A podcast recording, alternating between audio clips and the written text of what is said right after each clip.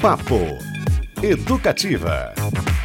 Bora nessa, porque Zeca caiu no samba. Em 11 de abril de 2013, no dia em que completou os 47 anos, Zeca Baleiro decidiu gravar uma leva de sambas autorais ao vivo no estúdio, acompanhado de um quinteto formado por músicos experts na matéria, regidos pela batuta do produtor e parceiro Suami Júnior.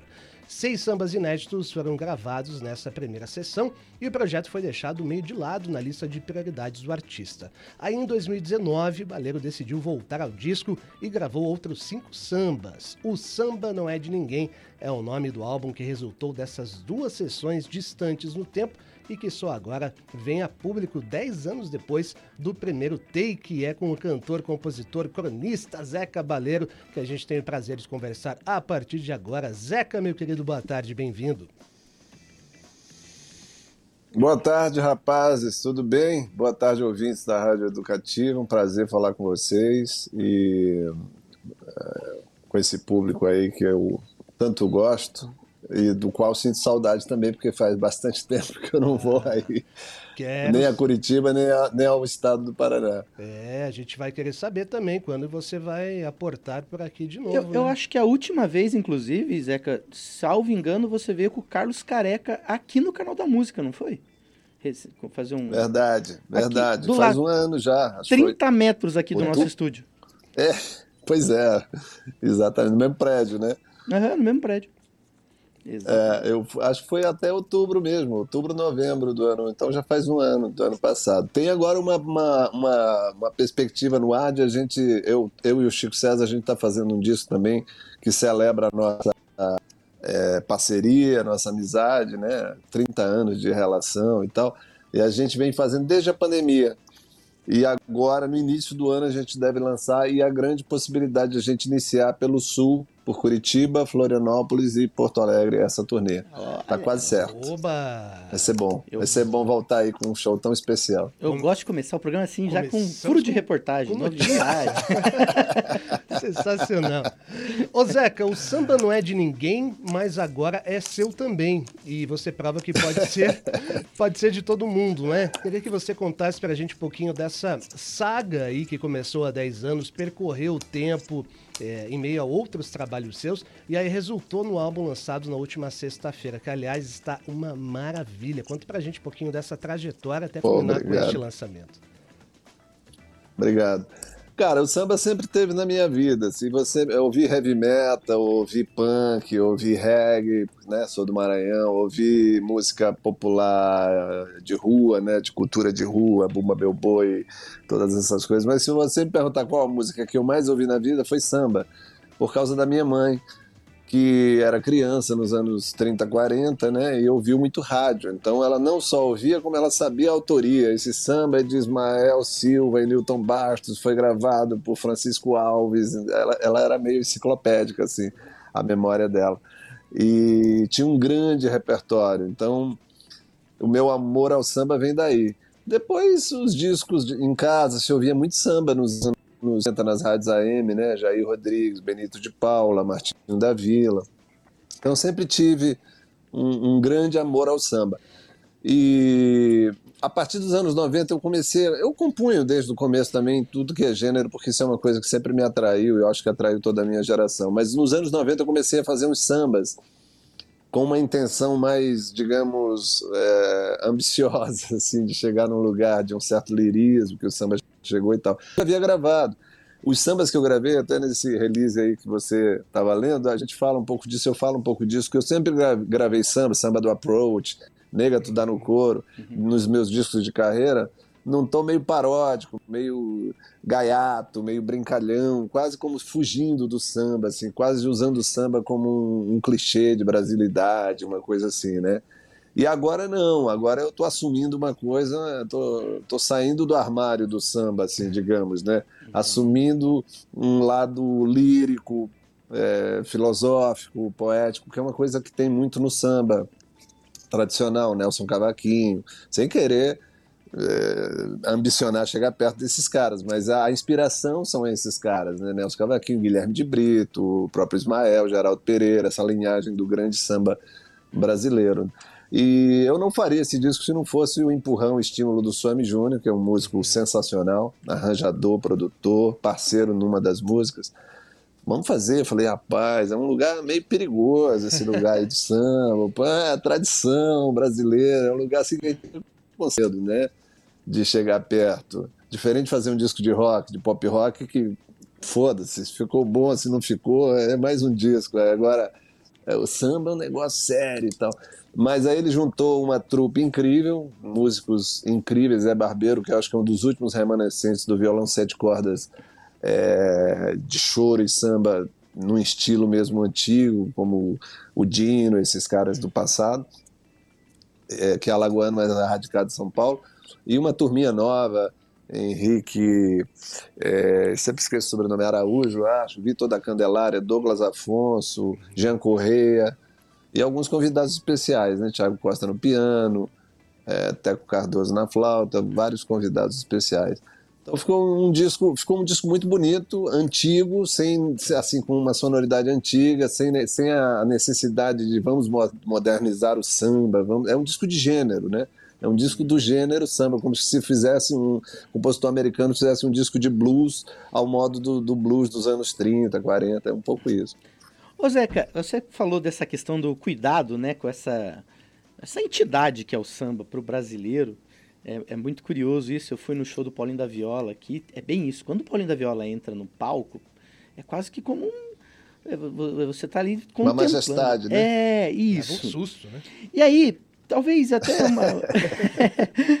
uma uh, você falou desse tomar esse cuidado. Você acha que às vezes essa, digamos, vou tomar também. Olha, já estou eu tomando cuidado com a pergunta. Essa super proteção, às vezes, de alguns nomes, como Nelson, como Cartola, o próprio Paulinho, que eles estão num patamar tão grande, você não quer tocar. Às vezes pode até prejudicar um pouco é, um, um, novo momento do samba, das pessoas. Poxa vida, a gente não pode ter ídolos do mesmo tamanho e, e enaltecer da mesma maneira hoje? Boa pergunta. Ah, acho que do mesmo tamanho não, né? Porque aí conta um monte de coisa, né? Origem, momento histórico. É como comparar, por exemplo, a geração Rock Brasil com a geração do Caetano, do Chico, ou comparar a minha geração com a geração do rock. Não tem como comparar gerações, porque certo.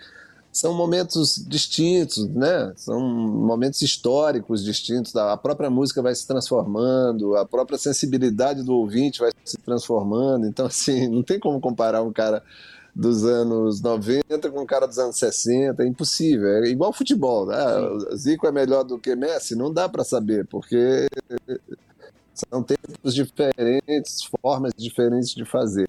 Mas sim, tem, tem pergunta, tem fundamento. Assim, pode inibir, eu acho que essa, essa, essa, essa coisa quase sagrada em torno do samba pode inibir.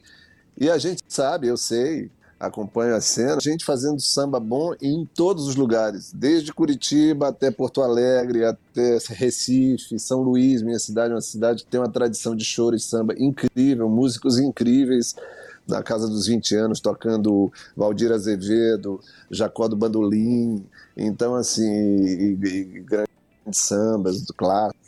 Tem uma história acontecendo, né? A, a guitarra de hoje é de cordas. Ao invés do moleque pegar um, um, uma guitarra e um amplificador e fazer barulho, o cara vai para o violão de sete cordas ou para a uhum. sanfona.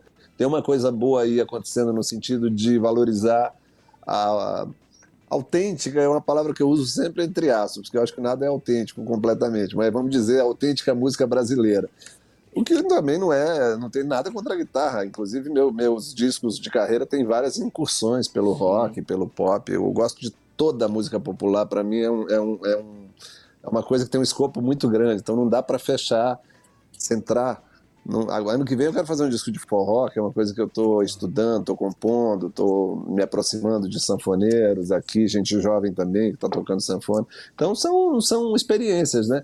Mas sim, acho que pode inibir. É porque o negócio é grande mesmo, né, bicho? É. Você pegar o Nelson Cavaquinho assim, ouvir, ouvir eu quando ouço meu samba, quando acaba samba, vai para umas playlists de sambas clássicos, né? Eu, eu, eu, não é que eu ouça muito, ouvi duas vezes desde que eu lancei e agora eu vou parar porque eu vou começar a ver só defeito. Comigo assim, eu vou parar uns meses e vou ouvir de novo com algum prazer. Mas quando acaba de ouvir nas plataformas, vai naturalmente para playlists de samba. Aí você ouve os sambas antigos do Paulinho, do Martinho, do Candeia, do do Fundo de Quintal, que já é uma coisa mais recente, mas é boa pra caramba. E vai no Nelson Cavaquinho, bicho, é, um, é, é uma obra realmente assustadora. É um, é um mundo inteiro, né, Zeca? É um mundo inteiro. É um mundo inteiro ali. É. Pessoal, Zé Cabaleiro aqui com a gente ao vivo no Papo Educativa, falando sobre o seu mais recente lançamento, O Samba Não É de Ninguém. Papo bom nessa quarta-feira. Você falou de samba em Curitiba. Você está conversando, Zeca, com um dos expoentes aqui, o Beto Pacheco, responsável por animar as rodas de samba aqui na cidade. quando vier pra cá. Eu tô sabendo. É, conhe, tá sabendo? Conheço a ficha. Conheço sua ficha, Beto. A ficha criminal. Se vira aí, Beto. E agora? Não, é, não. Eu já tive também contato com alguns músicos do, por exemplo, Julião. Boêmio. Boêmio. Julião Boêmio, é, que participa da orquestra a base de cordas Sim. lá. João Egashira. Ganhei um disco dele, uhum. o do Egashira e tal coisas muito interessantes, e outros parceiros dele, cujos nomes, cujos nomes agora eu não vou lembrar, me mostrou umas coisas muito interessantes da cena daí. Então, assim, é uma coisa muito associada ao Rio, né? O samba, é. muito associada ao Rio, que gerou até aquela frase lapidar do, do Vinícius, que aquilo era uma brincadeira, o Vinícius era um brincalhão, e aí o povo começou a levar isso a sério, que São Paulo era o túmulo do samba. Eu acho que hoje, onde mais produz samba talvez, e de qualidade, com uma linhagem mais clássica, seja São Paulo. Verdade. Mais do que no Rio, se bobear. Eu estou falando aqui meio é, correndo o risco de ser crucificado e cancelado, mas é, em São Paulo tem samba, samba da vela, samba daquilo, samba disso, samba da, rodas de samba, gente,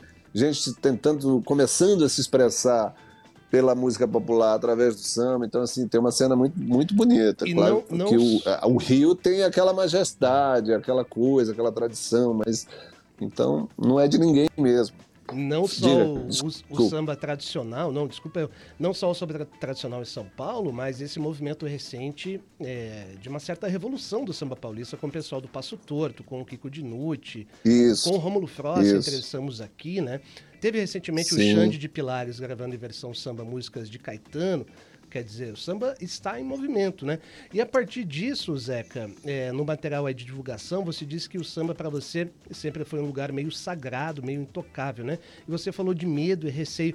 Que tipo de medo você teria ou tem com esse tipo de trabalho? O que, que te causaria algum tipo de espanto, de medo com, a, com, com, com o fazer desse disco? Antes de responder, acho que eu interrompi o Beto que ia falar alguma coisa sobre as rodas de samba aí. Ah, não, a gente tem muito aqui. Nós temos, por exemplo, o Ricardo Salmazo, que tem uma Sim. orquestra de gafieira chamada Sapato Furado aqui em Curitiba, que é um negócio de maluco. É, é maravilhoso. Já ouvi falar. Assim, muito bacana. E a gente tem um, um, o, tal do Quintal, do, do Isaac, trazendo gente. Agora vai trazer Ney Lopes, Ney Lopes. dia 19, vai vir para cá. O João Cavalcante está sempre por aqui também. É, então, assim, realmente tem. E é, agora, tem aquela coisa, sempre tem um molhinho, como você falou de, de São Luís. Todo lugar dá o seu molho, né? Eu acho que aqui em Curitiba isso, a gente ainda está tentando achar o nosso molho. É. E eu acho que de uns tempos para cá tá aparecendo algumas composições e tem muito esse trabalho. Eu, pra, particularmente com alguns amigos, a gente tem feito um trabalho de rodas de sambas autorais aqui em Curitiba.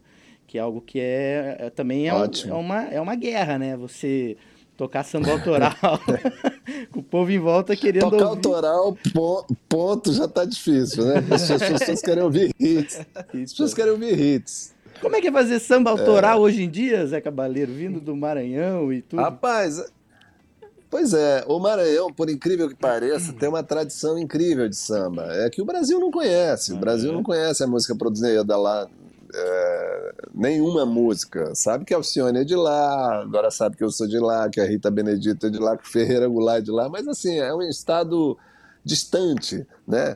Mesmo em tempos de internet, de conexão e tal, de conectividade, é, é distante, é isolado, né?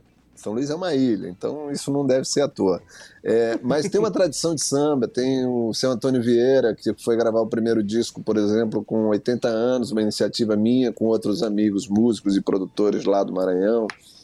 É, Lopes Bogé, todos já falecidos, assim. Patativa, que ainda está viva, de 80 e poucos anos, que eu também produzi dois discos dela, uma sambista tipo uma Clementina, assim, do Maranhão, faz uns sambas curtinhos, ela fala que é samba de bêbado, que é pra o cara na roda de samba decorar rapidinho, entendeu? É duas estrofes e acabou. Boa estratégia essa aí, Sensacional.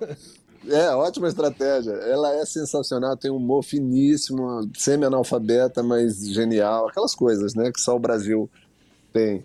É... Então tem um sotaque muito especial o samba lá do Maranhão, influenciado pelo ritmo que é uma coisa de carnaval, que são os blocos tradicionais, que tem uma coisa que levemente parecida com o samba levemente parecida com samba reggae, mas anterior, né? Uhum. É, uns tambores imensos, assim, surdões é, maiores do que os surdos habituais, nem, nem, nem lembro como chamam esses, esses instrumentos, mas enfim, tem uma, uma dicção, sotaque próprio. O samba de Porto Alegre, por exemplo, tem, Porto Alegre é um, é um, lugar de samba que as pessoas não sabem, mas tem um samba incrível, inclusive tem um compositor de lá, amigo meu, parceiro, que eu acho genial, fez um disco de samba lindo, que é o Nelson Coelho de Castro. Cara incrível, mais associado ao pop, assim, da geração do Vitor, Ramil, do Ney Lisboa, e que é um compositor de sambas, assim, impressionante. Então, acho que uh, os lugares vão achando devagarinho, é isso que você falou, você vai criando um, o seu próprio é, sotaque, né, a sua própria voz, uhum. é, regional aí do, do, do, samba. O samba que se faz na Bahia já é um samba diferente, o samba mineiro já tem outra natureza. É o que se consagrou é o samba carioca e, e intimidou a grandeza daquilo ali, a majestade disso, isso que você falou do Paulinho, intimidou de certa maneira outras pessoas de outros lugares dizendo assim, pô, eu faço samba, mas pô, você é de Goiás, como assim você faz samba? Você tem que fazer música caipira, velho. música sertaneja. Não, eu sou de Goiás, sou sambista, porque é possível, imagine, né? Imagine isso falar aí... isso para o Raul. Você ah, é da Bahia, cara. Você é da Bahia, pô. Vai fazer rock? E o Raul tem um samba sensacional, que é o único samba dele, que eu cantei até no baú do Raul, que é daquele disco Gran, Gran, Gran Ordem Sociedade Cavernista, dele, Sim. Sérgio Sampaio. Está, tem um samba sensacional do Raul. Então, assim, se ele quisesse, é que ele não queria, né? Mas se ele quisesse, ele saberia fazer, porque aquela alma do compositor popular, diversa, que, ouviu tudo, que ouviu música no rádio, então sabe fazer, né? Talvez não quisesse estar associado àquilo. Já o Sérgio Sampaio, seu parceiro, foi um cara que se aventurou mais no samba, foi nos dois polos, né? Foi no rock, foi no pop, foi no samba. E tem o segundo disco dele tem que acontecer quase que um disco integral de samba, que é um disco clássico hoje e tal. Então, o samba está na alma do brasileiro, né? E, e, e, o fazer o disco, você falou do medo. O medo é o medo do, da, da, da, patrulha, que a gente sempre tem um pouquinho. Embora hoje, mais velho, eu também esteja me lixando um pouco para isso. É um pouco de charme dizer que tem. É um pouco de charme dizer que tem medo, assim, porque fica legal, sabe? Dizer que eu respeitei. Que eu, é meio no sentido de eu respeitei a tradição, embora eu tenha a minha carreira tenha sido construída bastante na irreverência e tal, meus discos, mas tem uma hora que você tem que simplesmente ajoelhar no chão e dizer seja feita a vossa vontade. O samba merece esse respeito. Mas a letra é meio que um manifesto nesse sentido, quer dizer, o samba de Jobim, de Ben, é, de Paulinho, de Martinho, de, de Croy, de Benito, de Luma e Pinar, é, é, é, uma como se fosse uma voz comum do brasileiro, que é uma coisa utópica, não existe mais esse imaginário comum que existiu há 30 anos atrás, mas é um jeito de dizer o samba e outras músicas, o forró e outras, outras coisas também, é, são músicas brasileiras que irmanam, de certa maneira, esse povo numa, né, dentro de um certo mundo cultural, assim. E Acho bonito acreditar nisso, mesmo que seja top. É, até relembrando, você falou que vai fazer um disco de forró. A gente entrevistou recentemente o Alceu Valença aqui. É. E ele deixou muito claro Gênio. que tem forró e tem forró. Então, É a harmonia. Ah, é. Mano, ele falou, é a harmonia do é. forró, a melodia do, do forró, forró, e o ritmo do forró. Pra ser forró. É, é. É, isso que estão chamando de forró já é uma outra música. Eu acho até que deveria ser rebatizado. É uhum. É outra coisa. E me impressiona, por exemplo, o baixo dessas músicas, é, que eu não gosto muito, tenho que ser honesto, mas, por exemplo, é, tem riqueza em tudo, porque a, a nossa diversidade leva mesmo para um lugar de. É, o baixo desses forrós novos é um negócio impressionante, o cara não para, mano. É um. É um é, um, é quase um jazz ali, caboclo, é walking bass, assim, o cara não para e é nota pra caramba, um swing incrível. Então, assim, em tudo em tudo dá para ver também beleza e alguma É, riqueza, também, né? Não é um tipo de música que eu gosto. Eu gosto do forró mais tradicional também, Dominguinhos, Genival, é, Luiz Gonzaga, enfim. Mas, mas a coisa, as coisas vão se transformando, né? É isso. Delícia de papo educativa com Zé Cabaleiro aqui, falando sobre o seu álbum Samba Não É de Ninguém e provando que o samba, na verdade, é de todo mundo. O pessoal tá curtindo aí, Beto Pacheco. Tá curtindo muito e é bom a gente lembrar que a gente tá falando, é, enaltecendo as majestades da história da música brasileira, mas o Zé Cabaleiro, com a- toda a carreira dele, ele já tá, né, num, num espaço dessa prateleira.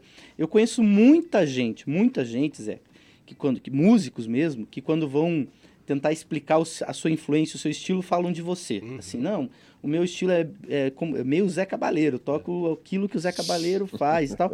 E tem uma história aqui de um dos nossos ouvintes que ele mandou lá na live no YouTube. Olha que legal isso aqui, o Márcio Deflon. Ele falou assim: Uau, meu ídolo, Zé Cabaleiro. Ele falou o seguinte: que em 2013 ele ganhou uma palheta sua em Belém do Pará, quando tocou num festival que ele cantou. Depois, aqui em Pinhais, região metropolitana de Curitiba, ele usou essa palheta no, no evento para tocar e ganhou o festival. Olha que barato. Olha, Olha só. Será que eu dei sorte pro Márcio, bicho? Que Demais. bacana, né? Ô, Márcio, um abraço. Que Olha. história bonita, história bonita. É isso, né? O tempo vai passando, é, é, a gente vai envelhecendo e algumas histórias ficam no caminho, algumas histórias bonitas. Outro dia eu estava tocando com uma orquestra aqui no interior de São Paulo, São José, São José do Rio Pardo, acho. E aí o casal com uma criança veio e falou assim: ela só existe por sua causa. Eu falei, é mesmo? O que foi que aconteceu? Me conta aí. Ela falou, não, é... tinha uma música sua, quase nada, lenha, que foi trilha do nosso, nós fizemos ela ouvindo sua música. Falei, rapaz, que coisa séria, que, que, que responsabilidade, que responsabilidade. Quero ser padrinho, brinquei assim, cumprimentei eles e fui embora. Já uma criança já de uns 8, 9, 10 anos. Mas é, é isso, né? É, é, é, por mais que alguns arautos do apocalipse venham falando que é o fim da canção, que a música acabou, que isso, que aquilo, não acaba nunca, né? Vai sempre, vai ficando num nicho, talvez menor, mais localizado ali, mas não acaba nunca. A música brasileira, você está vendo aí esses caras na, na casa dos 80 fazendo shows lotados, Milton, Chico, agora Caetano, com Transa. É, é um acontecimento, né? É um legado assim cultural que é, é eterno.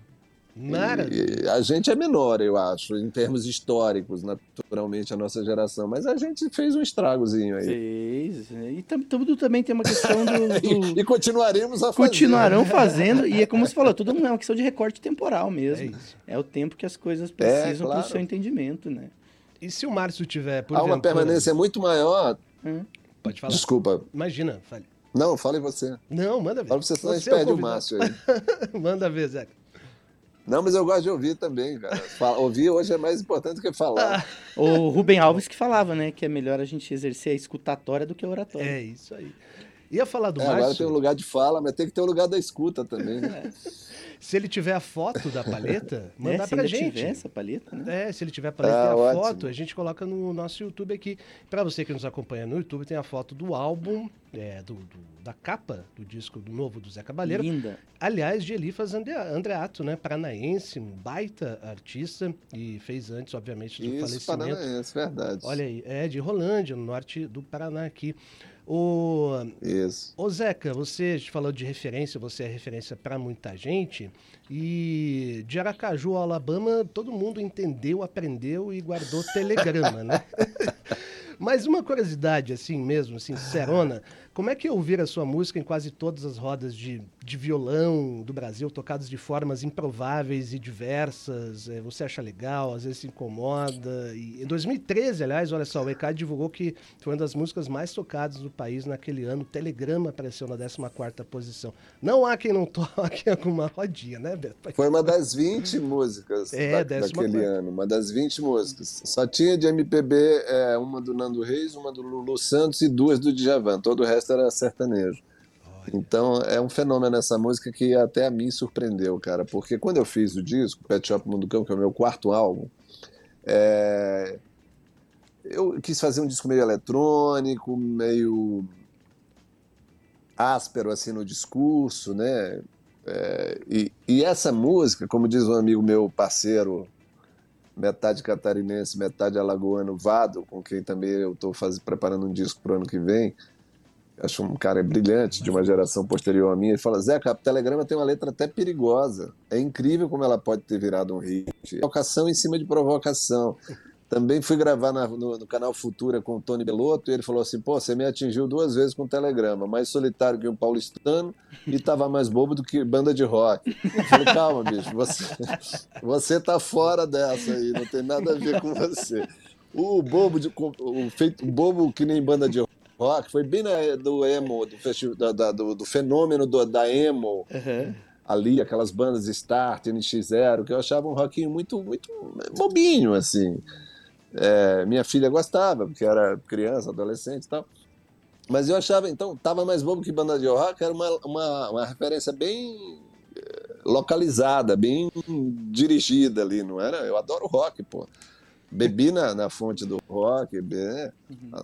Sou parceiro do Frejá. Aliás, tem uma história ótima com o Frejá. Eu estava na madrugada um dia em alguma cidade de Minas, liguei a TV na madrugada para dar aquela baixada de bola.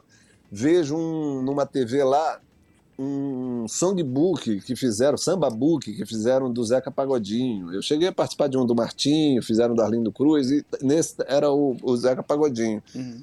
Que é grande compositor, embora seja mais. Ele mesmo diz que é preguiçoso, né? Então ele compõe pouco, mas compôs grandes, grandes clássicos e tal. E aí tá lá o Frejá cantando.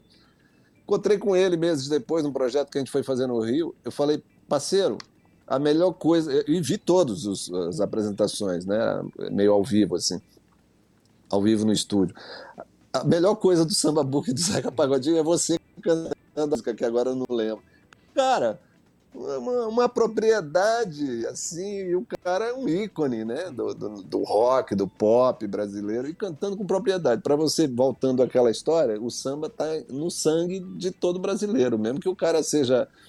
É, de origem polonesa aí do Paraná e tal, tem algo de samba na, na, na, na alma dele, porque é uma música que se ouve desde sempre, né? É, é uma música. Enfim, eu, qual era a pergunta mesmo? eu, eu lembrei que o Frejá, ele, ele participa do, do álbum do Casuarina, cantando também, não falem dessa mulher perto de mim. Isso, é canta bem, do Erivelto, né? É, bom é. demais. Maravilha. Cantando incrível. É, Todo mundo, Cazuza, quando gravou Nelson Cavaquinho lá, Luz Negra, incrível aquilo. Então, assim, Acho que até Mick Jagger cantaria samba bem, sabe? Ele pode dar, não, não. Vai dar azar pro samba. Você dá sorte. Vai dar azar O Mick Jagger dá azar, é melhor não. O samba ia acabar. Acaba, acaba com a história do samba. Ele vestiu a camisa do Barcelona esses uh, dias. Primeiro clássico, Ele perder. patrocinou o Barcelona agora. O Barcelona está com problema para os próximos devia, 20 anos. Ele devia evitar, Ai, né? Ele devia evitar. Ai, muito bom. Zé Cabaleiro aqui com a gente desse papo educativo. Falar um pouquinho das suas incursões aí, Zeca, diversões também, né? Em 2012, a Charlie Brown Jr. te convidou para vocês gravarem juntos uma versão ao vivo de Proibida para mim. Como é que foi? Foi meio inesperado para você, assim? Como é que foi aquele momento? A repercussão também. É, lembro que na época o pessoal ficou meio assim, como assim? O Zé Cabaleiro cantando Charlie Brown? Como é que rolou isso aí, Zé? Pois é, pois é, pois é, cara. Eu, eu, eu e a minha geração, a gente é de um tempo de rádio AM, né? Vocês são um pouco mais novos, suponho.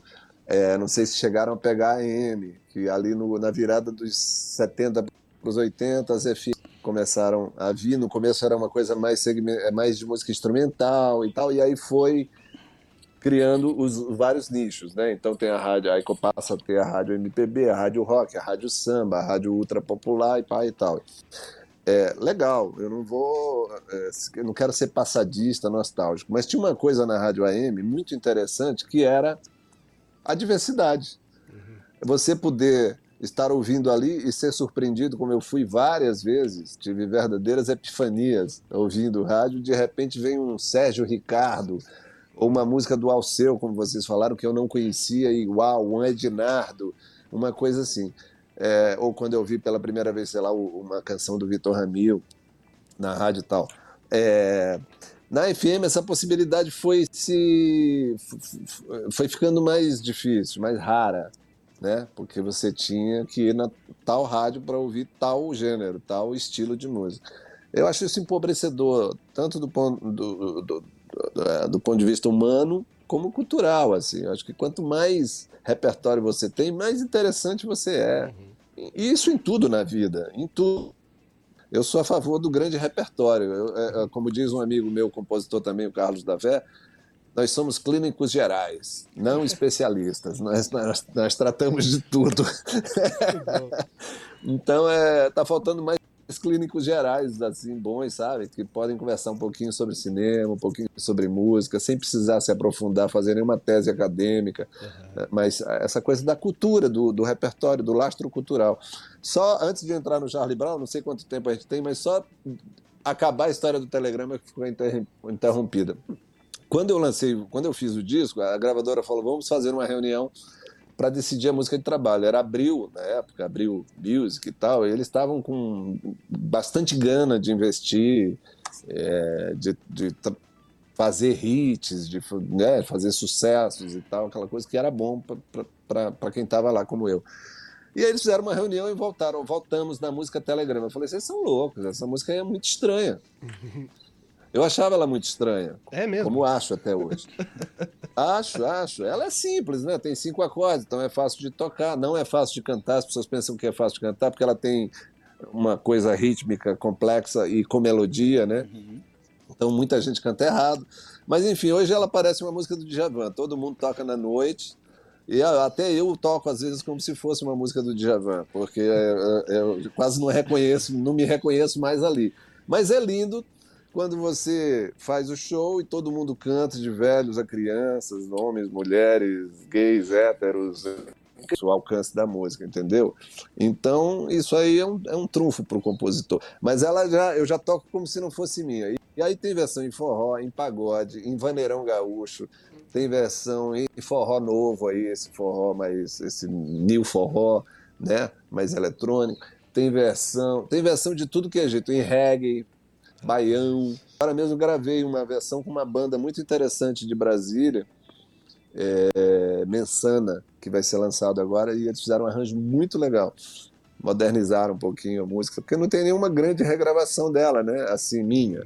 É, eu gravei em 2002 e nunca refiz, mas, mas eu pretendo em breve regravar esses, as minhas próprias canções. Com relação ao Charlie Brown Jr., eu ia falar da Amy para dizer que eu sempre fui muito aberto a todo tipo de música. Então eu e o Charlie Brown ali, a gente lançou o primeiro disco no mesmo ano. Surgimos juntos, só que em prateleiras diferentes, né?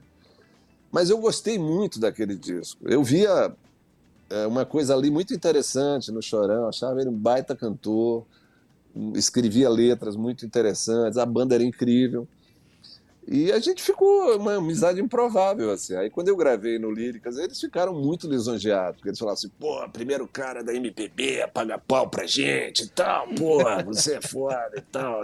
E a gente tava canja por aí, quando a gente se encontrava no mesmo festival, cantei com eles em Floripa, cantei em Curitiba aí, eu lembro de um festival que teve, que eu dei canja com o pessoal do Buena Vista Social Club, Uau. o Mara Portuondo e tal, e na sequência, quatro manhã, bêbado, borracho, totalmente. O, o Chorão falou, Magrão, ele chamava de Magrão, você vai cantar com a gente? Ele falou, não, bicho, vou pro hotel, tô, tô quase bêbado.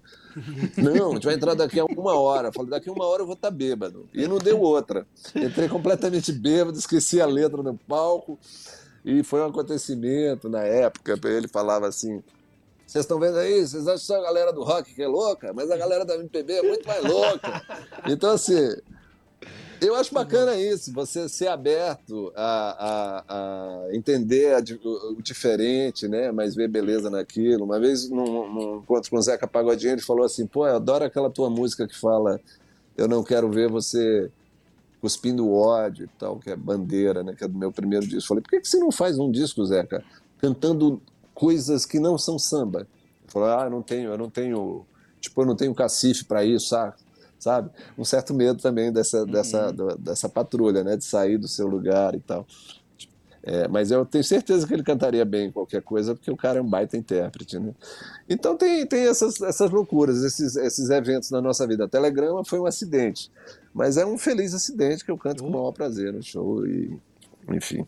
Maravilha. Grande Zé Cabaleiro aqui. Vocês não vão acreditar, pessoal. Uhum. O Márcio tem a palheta. Tem a palheta tem e mandou. a palheta, ele Aham. mandou a foto. Ah, é mesmo? É, Pô, olha lá. manda pra gente Olha ver. aí, que beleza. Ah, que sensacional, bicho. Tá lá. Não, valeu, Márcio, tipo pela uma participação. Fenderzinha. Valeu, Márcio. Olha, Obrigado, irmão. Boa sorte aí na, na sua vida. E o pessoal participando aí, Beto. Muito. Chuva de mensagem. É, então, o Colucci, o Colucci que nos escuta lá de São Paulo comentou que, na verdade, o patrocinador do. Que a gente brincou com a história do Mick Jagger, o patrocinador do Barcelona é o Spotify. Uhum. E é uma campanha específica do álbum novo dos Rolling Stones. Ou seja, o Barcelona eu acho que vai ficar com azar por um período, depois passa. Não importa, vai perder.